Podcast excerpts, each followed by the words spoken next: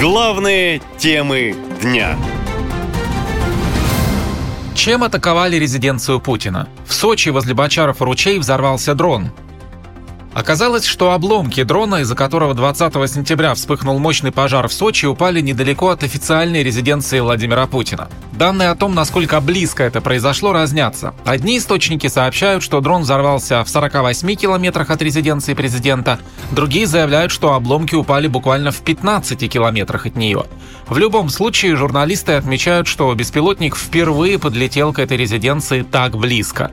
Примерно в 5.15 утра 20 сентября в Сочи прогремел взрыв, а над городом поднялся столб черного дыма. Неподалеку от аэропорта в Адлерском районе загорелся резервуар, в котором хранилось более тысячи тонн топлива. Видео масштабного пожара очевидцы выкладывали в соцсетях. Горит резервуар. Я не знаю, пожарники собрались, но что там тушить? Перед тем, как загорелся резервуар с топливом, местные жители слышали взрывы. Как заявил губернатор Краснодарского края Вениамин Кондратьев, площадь пожара составила 96 квадратных метров. Недалеко от места большого пожара расположен аэропорт Адлер. Жители города признаются, что были очень напуганы. Аэропорт. Вот так, ребята. Это вам не шутки.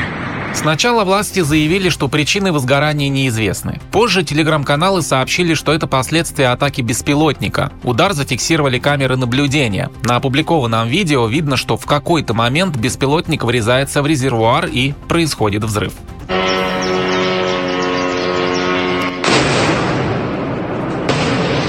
Местные власти уже отчитались, что огонь удалось погасить. Никто не пострадал. СМИ сообщили, что обломки беспилотника найдены, а модель еще устанавливают. По словам экспертов, эта атака дрона на нефтебазу Роснефти в Адлере стала самой отдаленной атакой беспилотника на Черноморском побережье. Кроме того, впервые дрон подлетел так близко к сочинской резиденции Владимира Путина, которая называется Бочаров ручей.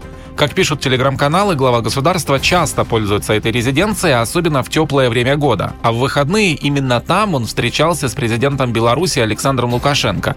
А раньше в этой резиденции Владимир Путин принимал западных лидеров. Строительство резиденции было завершено в 1955 году. Свое название оно получило благодаря небольшой речке, которую местные жители прозвали Бочаровым ручьем. Кого здесь только не было из советских правителей, это и Брежнев, и Хрущев, и Ельцин. В 2008 году Владимир Владимирович Путин встречался с Бушем, а уже в 2018 э, он встречал здесь Ангелу Меркель. А в 2017 году здесь был президент Турции Эрдоган. В общем, здесь решалось очень важные вопросы для России. Это уже четвертая атака беспилотников около официальных резиденций президента. Первая произошла 3 мая, когда сразу два беспилотника ударили по Кремлю. После этого дроны были сбиты 30 мая всего в 10 километрах от второй столичной резиденции главы государства Новоогарева, причем в тот момент, когда он находился в ней. 5 сентября беспилотник попытался атаковать резиденцию президента Русь в селе Завидово Тверской области. К атакам на резиденции Путина российские власти начали готовиться еще зимой после ударов по военным аэродромам Энгельс и Дягилева в Саратовской и Рязанской областях. В январе зенитные ракетно-пушечные комплексы «Панцирь С-1» появились на зданиях возле Кремля в центре Москвы, а также в 10 километрах от Новоогарева, недалеко от поселка Заречье. Еще один «Панцирь С-1» был замечен около резиденции Путина на северо-западе Новгородской области. После того, как сам Владимир Путин заявил в день атаки 30 мая, что в части систем ПВО есть над чем работать, власти укрепили защиту в местах его пребывания.